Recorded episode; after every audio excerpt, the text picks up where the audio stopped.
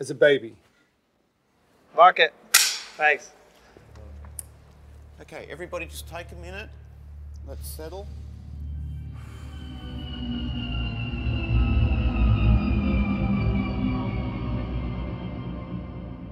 This is the devil uh, in remorse. He is alone and separated from the world.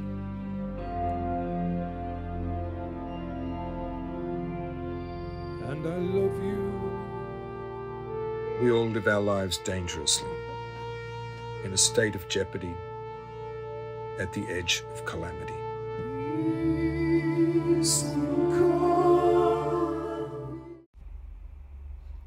eu sou Márcia Patício, jornalista, e você está no segundo episódio da série É sobre Música e Gênero, que fala sobre música, considerando teorias feministas e de estudos culturais, que é a minha linha de pesquisa no mestrado da USP Leste. Eu explico direitinho de onde eu vim e para onde eu estou tentando ir no primeiro episódio. E tem a newsletter também. É só acessar chicacool.substack.com. A Chicacool, no caso, sou eu. Você já parou para pensar que muitas das ideias, valores, opiniões, ações que temos no dia a dia são social e culturalmente construídas? Muito do que nos forma são valores construídos e compartilhados que se perpetuam, se arrastam, na real, por anos. Isso não significa que não seja possível mudar, mas mudar estruturas é um processo a frio e a longo prazo e muito trabalhoso. E não é interessante para quem já se estabeleceu bem gostosinho nesse sistema, aproveitando o quentinho que ele oferece. Neste contexto, imagens, sons, escritas e o audiovisual são fundamentais. Historicamente, governos autoritários fizeram e fazem uso de todas essas ferramentas para convencer a população, distorcer os fatos. E tudo ganhou um peso maior com as redes sociais.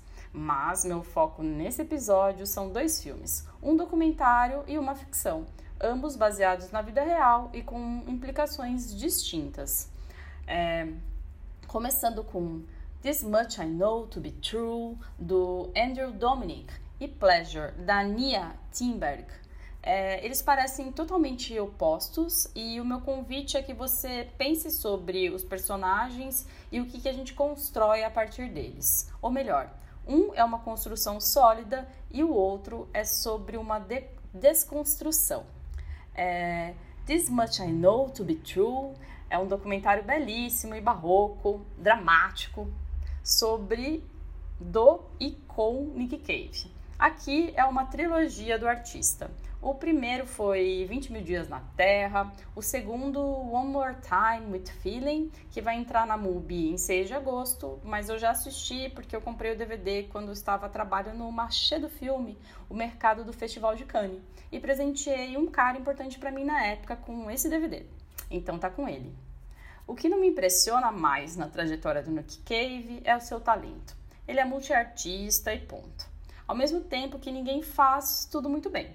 No caso da sua obra, essa construção da imagem o coloca num lugar inquestionável, que eu acredito que ele a todo momento tenta burlar.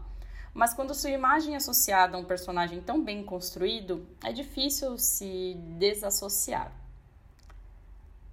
Sobre o Doc, é, ele é uma potencialização do, do eu lírico, né? E do lirismo também, que se mostrava no One More Time with Feeling que tem na sombra a morte acidental de um de seus filhos. E é todo em preto e branco e é denso. O This Much I Know to Be True mantém o lirismo, reforçando a amizade entre o Nick e o Warren Williams, meio que as duas sementes que sobraram dos Bad Seeds. É tudo muito íntimo ao mesmo tempo em que é imponente. Tanto pelas músicas escolhidas, que não se mostram sujas de underground, mas transitam num clima religioso sem religião. Dá para entender o que o Nick Cave é hoje, sendo um flash grandioso do momento da vida dele. Cada pedacinho, cada pecinha no dock é colocada sem dar margem a um castelo de cartas. Nada vai desabar ali. E tem a participação da Marianne Faithful. Eu peço para você olhar com atenção quando ela aparece, porque tem uma questão de como a mulher também, a Marianne Faithful, já é uma senhora, né? E ela teve Covid no período agudo da pandemia e foi uma Covid na forma grave. que deixou ela com consequências de saúde, né? Ela está com problemas respiratórios e isso é uma dificuldade para ela falar, né? Para cantar. É, então, no filme, isso fica evidente e de como a mulher também, é, mesmo com a idade, com todas as questões, ela fica tem que lidar com essa questão da imagem. Né? Então, não é um spoiler, é só para você prestar atenção quando a Marianne Faithfull, essa entidade musical mesmo, né? E do imaginário da música também, tem por isso, né? Porque a Marianne Faithfull entrou na. Ela é vista como uma musa mesmo, né? Então, tudo que ela aparece é muito associado à juventude e é isso, não ser jovem para sempre, né? Isso não existe. Mas, dando um pulo direto em Pleasure, o filme também disponível na MUBI, é, eu falei uma desconstrução porque a diretora aborda seu interesse e relação com o universo pornô usando a ficção. Mas ela fala, acaba falando mais alto do que qualquer realidade. As atrizes e atores do filme são da indústria pornô, exceto a personagem principal, a Bella. E a estreia da diretora e da atriz Sofia Kappel é, no cinema. E esse filme passou por vários festivais internacionais importantes, inclusive Cannes.